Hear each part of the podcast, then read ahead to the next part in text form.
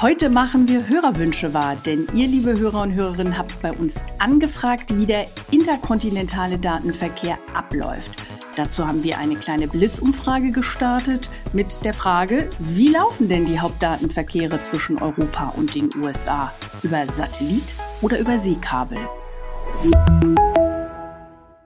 Über 80 Prozent der Antworten hatten über Satellit getippt. Und wenn ihr auch der Meinung seid, dann seid ihr bei dieser Folge genau richtig und damit herzlich willkommen. Wir haben uns einen Experten zu dem Thema eingeladen. Es ist Kai Schmidt, Vice President International Telehouse Management and Subsea Cable lautet sein Titel bei der Telekom. Ich nenne ihn einfach kurz den Herrn der Seekabel. Ihr ahnt schon, wohin die Richtung geht. Und mit ihm machen wir einen wahren Deep Dive, einen Tauchgang zu den Seekabeln, die ganze Kontinente und Menschen miteinander verbinden. Herzlich willkommen, Kai. Schön, dass du bei uns bist. Ja, hallo zusammen und vielen Dank für die Einladung. Kai, wenn wir heute mit Kolleginnen in den USA eine Videokonferenz machen oder mit Freunden und Familie in Asien oder in Australien chatten oder mailen wollen, läuft der Datenverkehr dann per Satellit oder Seekabel? Der läuft tatsächlich über die Seekabel. Mittlerweile gibt es unzählige Seekabel, die auf dem Meeresgrund liegen und die Kontinente verbinden. Der Grund ist einfach wie überzeugend. Die Datenübertragung per Kabel ist schlichtweg schneller, billiger und effizienter als per Satellit. Mhm, dann hätten wir das schon mal geklärt. Lass uns doch bei der Technik anfangen. Wie müssen wir uns ein Seekabel vorstellen?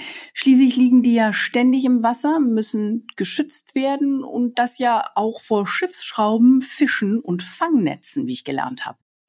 Okay, schauen wir uns mal den ersten Punkt an. Heutzutage sind die Seekabel in der Tiefsee nicht dicker als ein Gartenschlauch. Innen drin liegen die Glasfasern und werden außen über eine dicke schwarze wasserdichte Beschichtung sowie durch verschiedene Lagen von Stahl drin geschützt. Je größer die Wassertiefe ist, wo das Seekabel auf dem Meeresboden liegt, umso geschützter ist es. Die größte Gefahr lauert nämlich nahe der Küste. Die Schlepp- und Fangnetze der Fischtrawler verursachen die häufigsten Kabelschäden. Eher selten ist der berühmte Hai, der ein Kabel an- oder durchbeißt. Okay. Welche Schritte braucht es denn genau, um ein Seekabel unter Wasser verlegen zu können oder zu dürfen?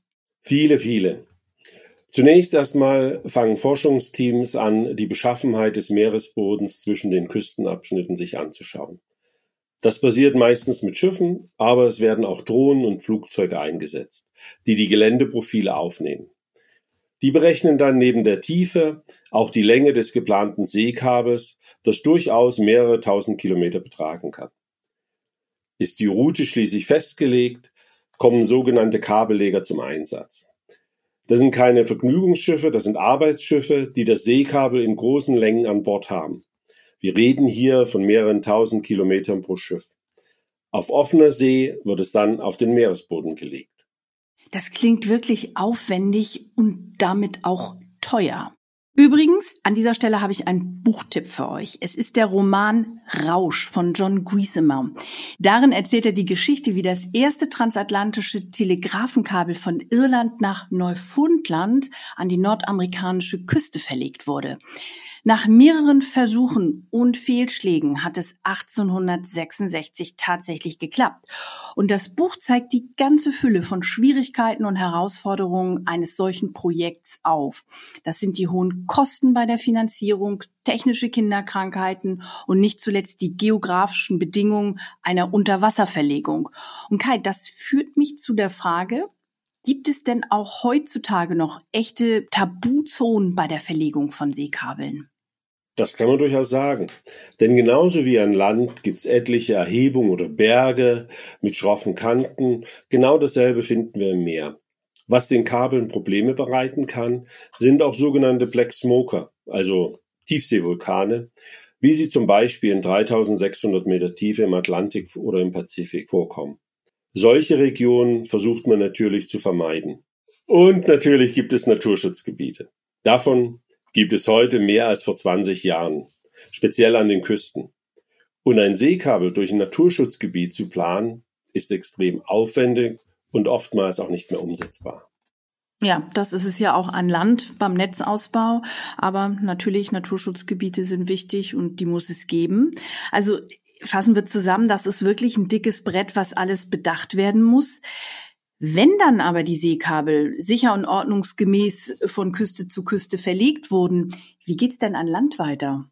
Also, zunächst einmal landen die Seekabel in sogenannten Seekabelendstellen an Land. Von dort werden die Daten dann weiter in die großen Netze, in die sogenannten Backbones geroutet. Die führen, ähnlich wie Autobahnen, dann quer durchs Land und transportieren die Daten weiter zu den kleineren Netzen und führen dann am Ende zu den Kunden und Kundinnen. Die Seekabelendstellen liegen naturgemäß an den Küsten. Eine der Seekabelendstellen der Telekom zum Beispiel liegt in der kleinen Stadt Norden an der ostfriesischen Küste. Küste ist das richtige Stichwort. Wir haben ja schon gelernt, dass ein Seekabel in flacherem Wasser auch größeren Gefahren ausgesetzt ist. Was passiert denn, wenn ein Fischerboot tatsächlich ein Kabel erwischt und beschädigt hat?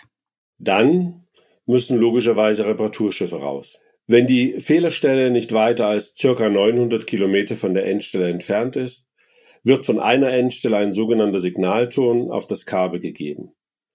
Diesen Ton kann das Reparaturschiff mit Hilfe von Detektoren erfassen und die Fehlerstelle lokalisieren.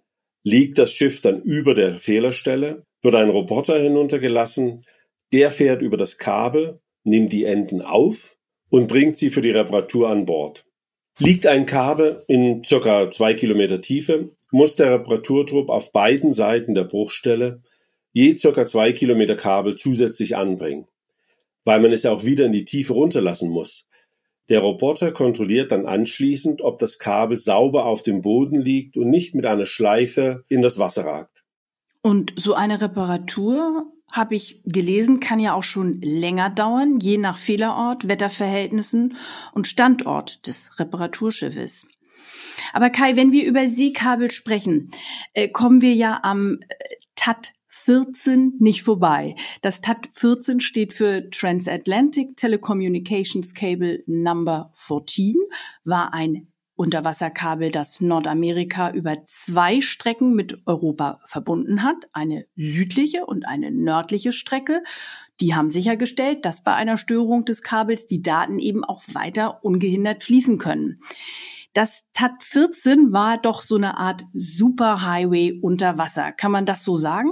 Ja klar, die Geschichte des Stad 14 versteht man, wenn man auf die Entwicklung des Internets und des weltweiten Datenverkehrs schaut.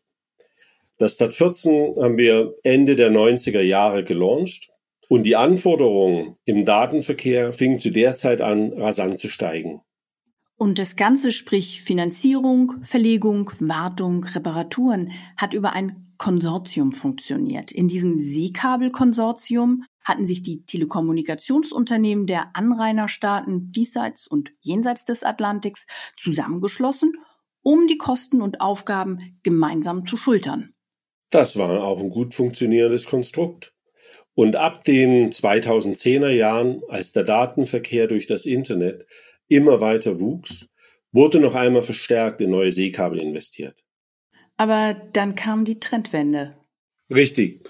Und zwar kam die Trendwende mit den sogenannten Tech-Giganten oder auch Hyperscalern wie Google, Microsoft oder Amazon. Diese Unternehmen vernötigen riesige Kapazitäten. Und hier, um einen kurzen Vergleich zu nennen, das Stat 14 hatte ursprünglich eine Datenübertragungsrate von etwa 640 Gigabit pro Sekunde. Die heutigen modernen Kabel verfügen über 160 Terabit pro Sekunde. Das sind also 160.000 Gigabit pro Sekunde. Und die Tendenz ist weiter steigen. Die Folge davon ist, dass die Hyperscaler inzwischen in eigene Seekabel investieren. Die meisten Telekommunikationsanbieter hingegen, und so auch wir, die Deutsche Telekom, leasen inzwischen die Kapazitäten. Der Vorteil ist ganz einfach, das macht uns flexibler und wir arbeiten wirtschaftlicher. Denn wir müssen uns nicht selbst um Erhalt und Reparatur kümmern also mieten statt selber besitzen, lautet heutzutage das Geschäftsmodell. Jetzt müssen wir die Geschichte vom TAT 14 noch zu Ende erzählen, denn das ist tatsächlich im Dezember in aller Stille stillgelegt worden. Ja, das war schon äh, ein bewegender Moment. Denn über 20 Jahre war das 15.000 Kilometer lange TAT 14 der wichtigste Datenhighway zwischen Europa und Nordamerika. Aber jetzt war es schlichtweg zu alt. Und was passiert mit diesem guten alten TAT 14? Bleibt das da einfach auf dem Meeresboden liegen? Nein, das Stück von Norden bis zur Insel Norderney nutzen wir selber weiter. Der Rest wird von einer Spezialfirma geborgen und verwertet.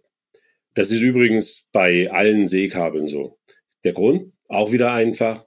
Das darin enthaltene Kupfer wird weiter verwendet. Denn Kupfer ist inzwischen als Rohstoff so teuer, dass es sich lohnt, das Kabel aufzunehmen und zu verkaufen. Die große Zeit des TAT 14 ist also endgültig zu Ende, aber wir halten fest, die Seekabel sind extrem wichtig für unseren interkontinentalen Datenverkehr. Aber es wird heutzutage gemietet statt selber verlegt. So zumindest bei den Telekommunikationsunternehmen.